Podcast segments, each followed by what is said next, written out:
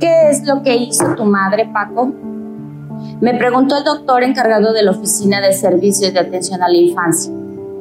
Quiso matarme, respondí. Como pude y con mis ocho años a cuesta le narré lo sucedido. Le conté los anteriores intentos de mi progenitora para deshacerse de mí. La noche en que me puso en la tina con agua caliente que me provocó quemaduras de tercer grado. La mañana en que me correteó por toda la casa con un cuchillo mientras me llamaba engendro del demonio.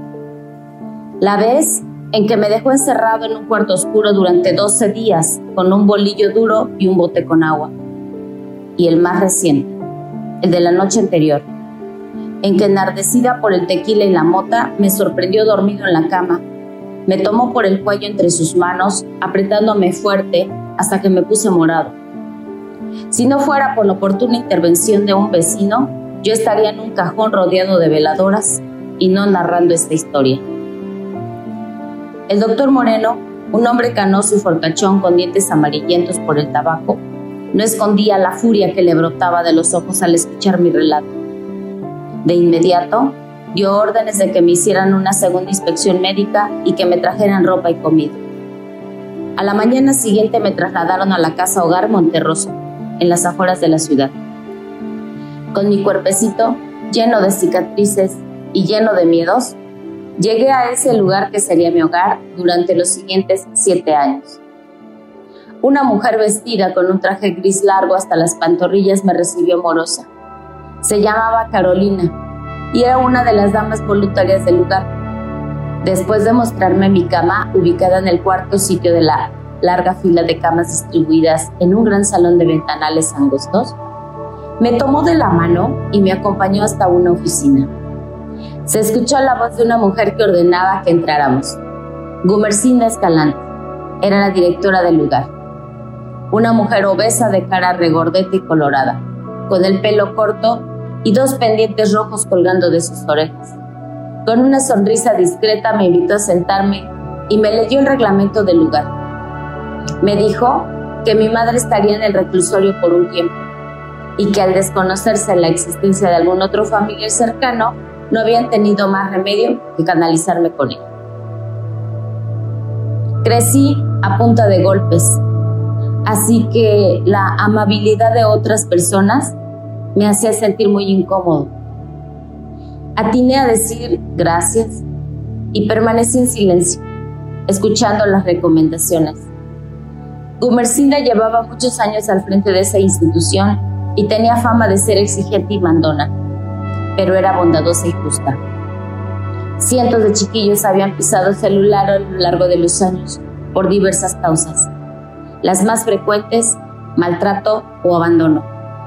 Por lo tanto, Gumercinda estaba entrenada en la comprensión del dolor de los niños, que como yo, sufrían algún tipo de abuso. A mi madre le encontraron más cargos que solo el intento de asesinato.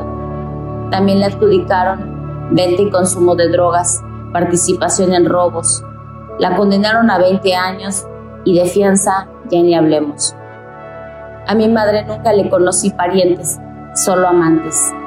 Nunca le conocí amigos, solo clientes. Y mientras ella estaba encerrada en la cárcel, yo permanecía encerrado en la casa hogar Monterroso. Ahí aprendí a leer, a sumar, a multiplicar. Aprendí a jugar baloncesto y a podar los árboles.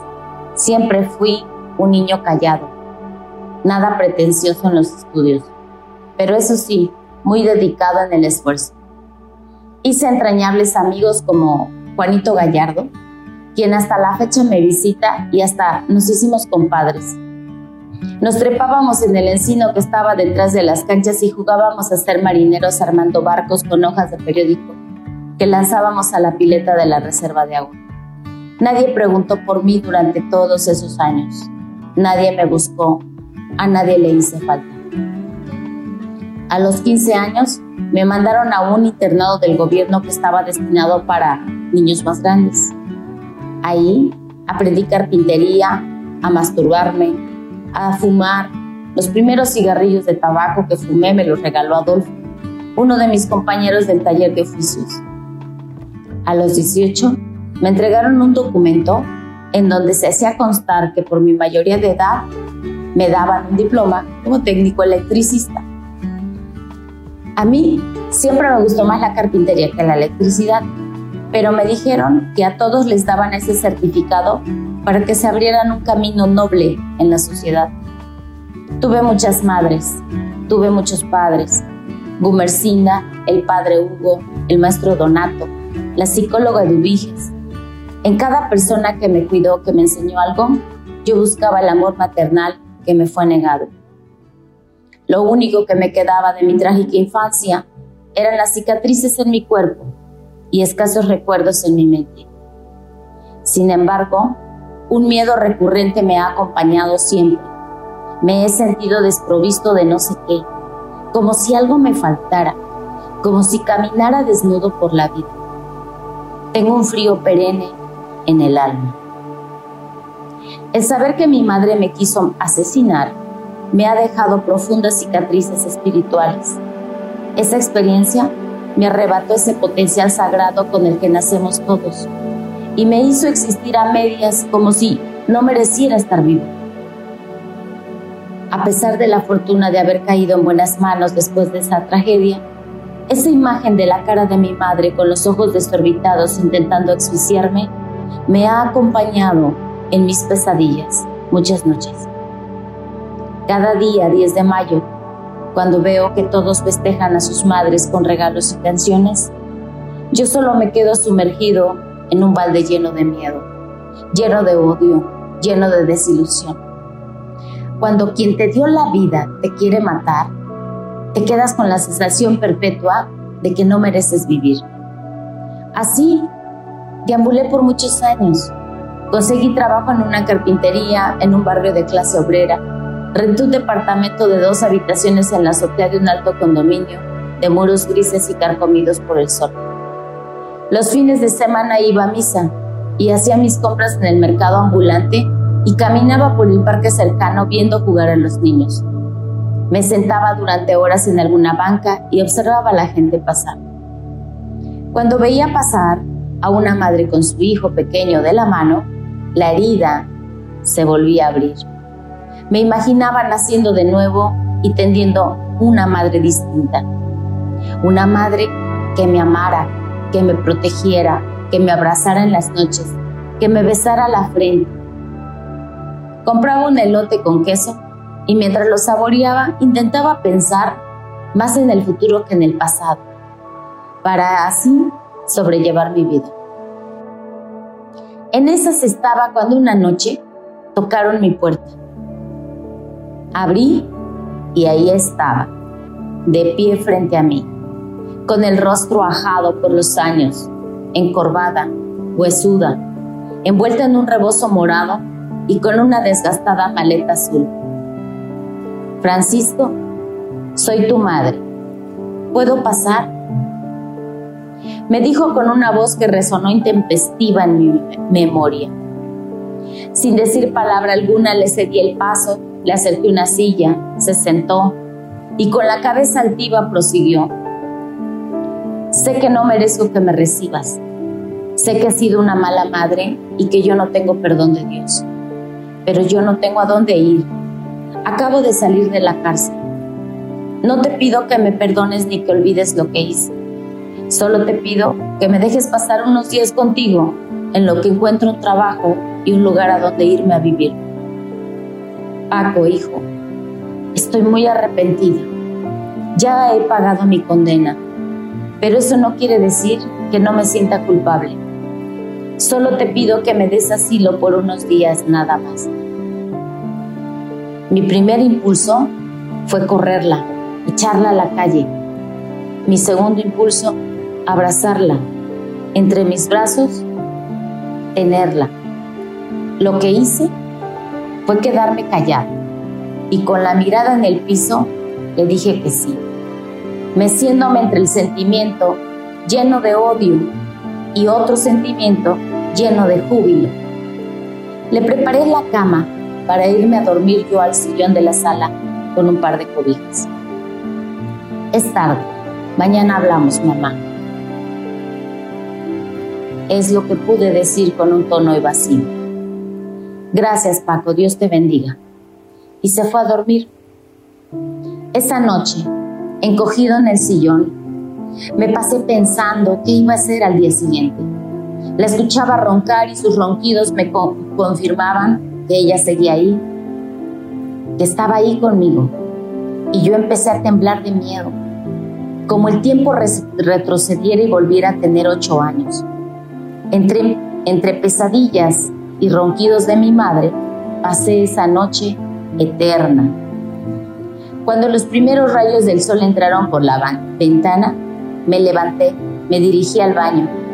Mientras me bañaba, escuché que ella deambulaba por la casa. Abría puertas, comenzó a impregnar la casa con ese olor a café. Cuando salí de la ducha, mi madre estaba de pie junto a la mesa y sobre la mesa una taza de café caliente y un pedazo de pan con queso. Me senté y en silencio le di un sorbo a la taza y una mordida al pan. Me levanté y me despedí, diciéndole que tenía que irme a trabajar. Salí de la casa con un nudo en el estómago y con la cabeza hecha pelotas, llena de pensamientos confusos. Así transcurrió una semana, yo evitándola y fugándome en el trabajo, ella preparándome el desayuno y la cena limpiando la casa. Después de tantos años, volvíamos a estar juntos, madre e hijo. Llegó el domingo. Corrí a buscar al padre Hugo a su parroquia. Desde que dejé el internado tenía por costumbre pasar a visitarlo de vez en cuando. Cada día más viejo, cada día más sabio. Siempre tenía para mí una palabra de aliento. Después de la misa, lo puse al tanto de lo que estaba ocurriendo. Para perdonarla, tienes que comprenderla, Paco me dijo el padre Hugo en un tono muy amoroso. Tienes que sentir empatía con ella, conocer cuáles son las causas de su proceder. Eso te va a dar mucha paz, esa paz que tanto has estado buscando. Habla con tu madre, escúchala. Es la única manera que uses de manera constructiva y creativa todo lo que sufriste en tu infancia. Eso hice.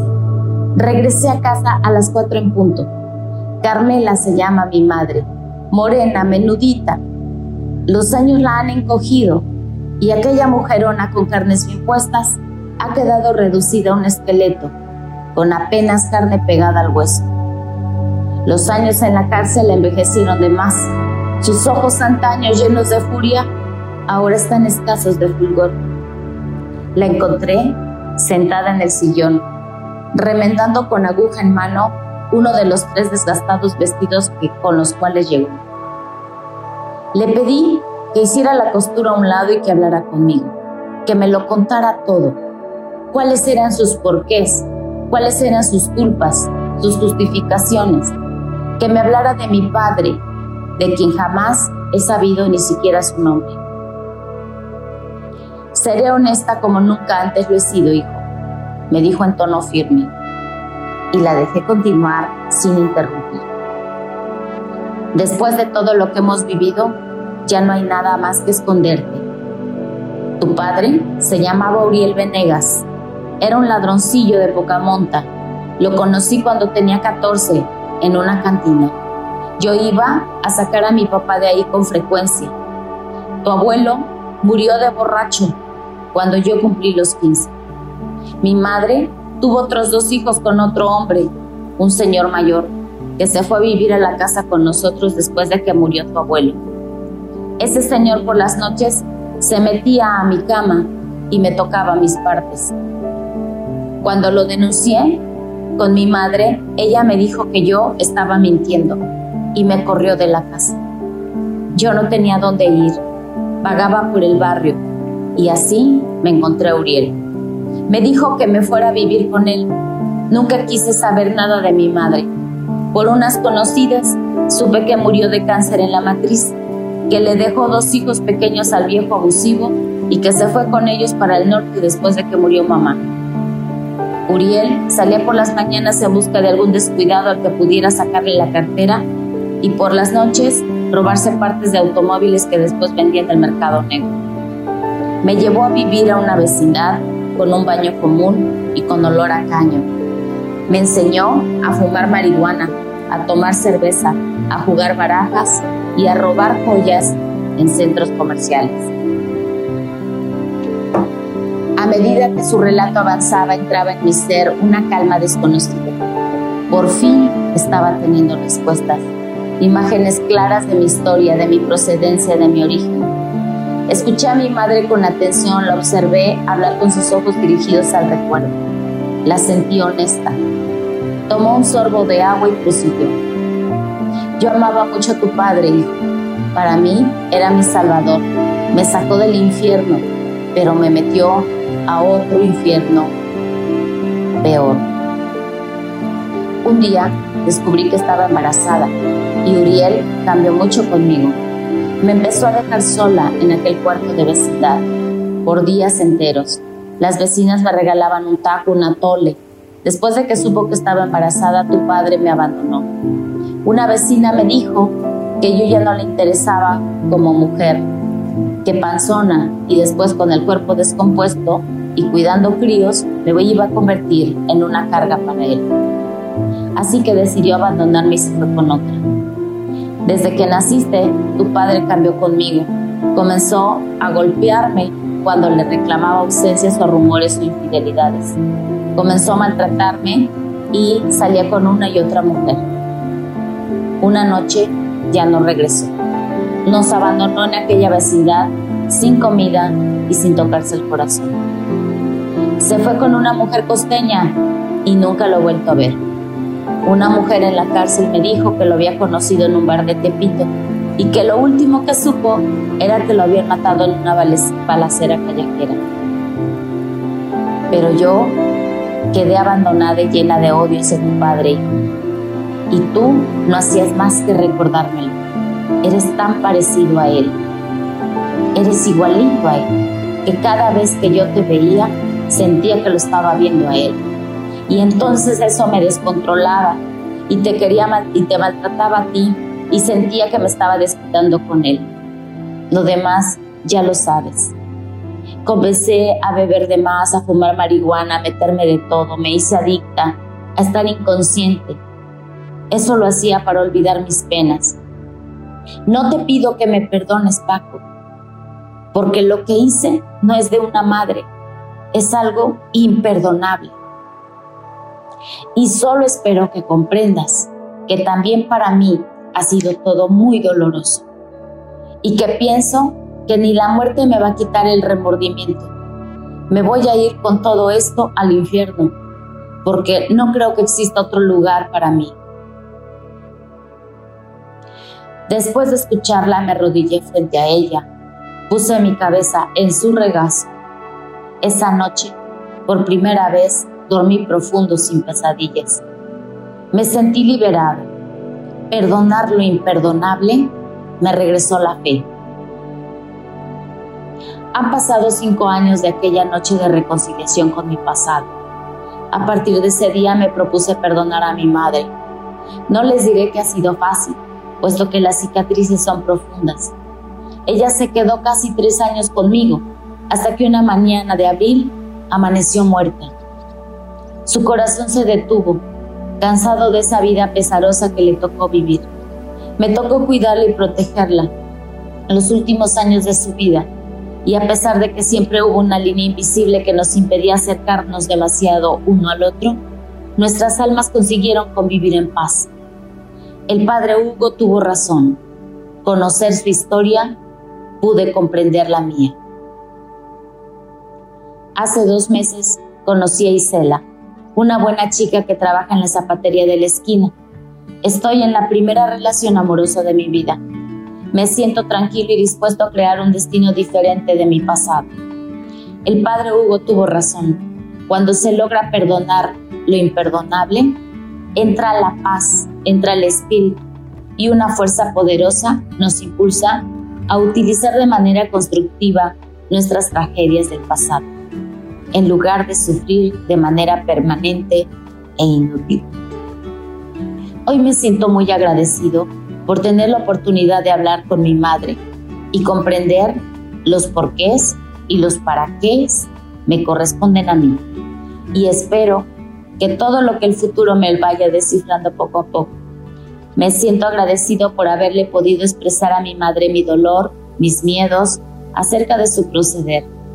Me siento libre porque pude cancelar esa deuda, porque me pude liberar del peso de sus acciones, para así poder ir más ligero por la vida, dispuesto a trascender mi pasado, porque el perdón borra lo que el tiempo no puede. Este es un relato del libro Cuando mamá lastima de Rayito Guzmán.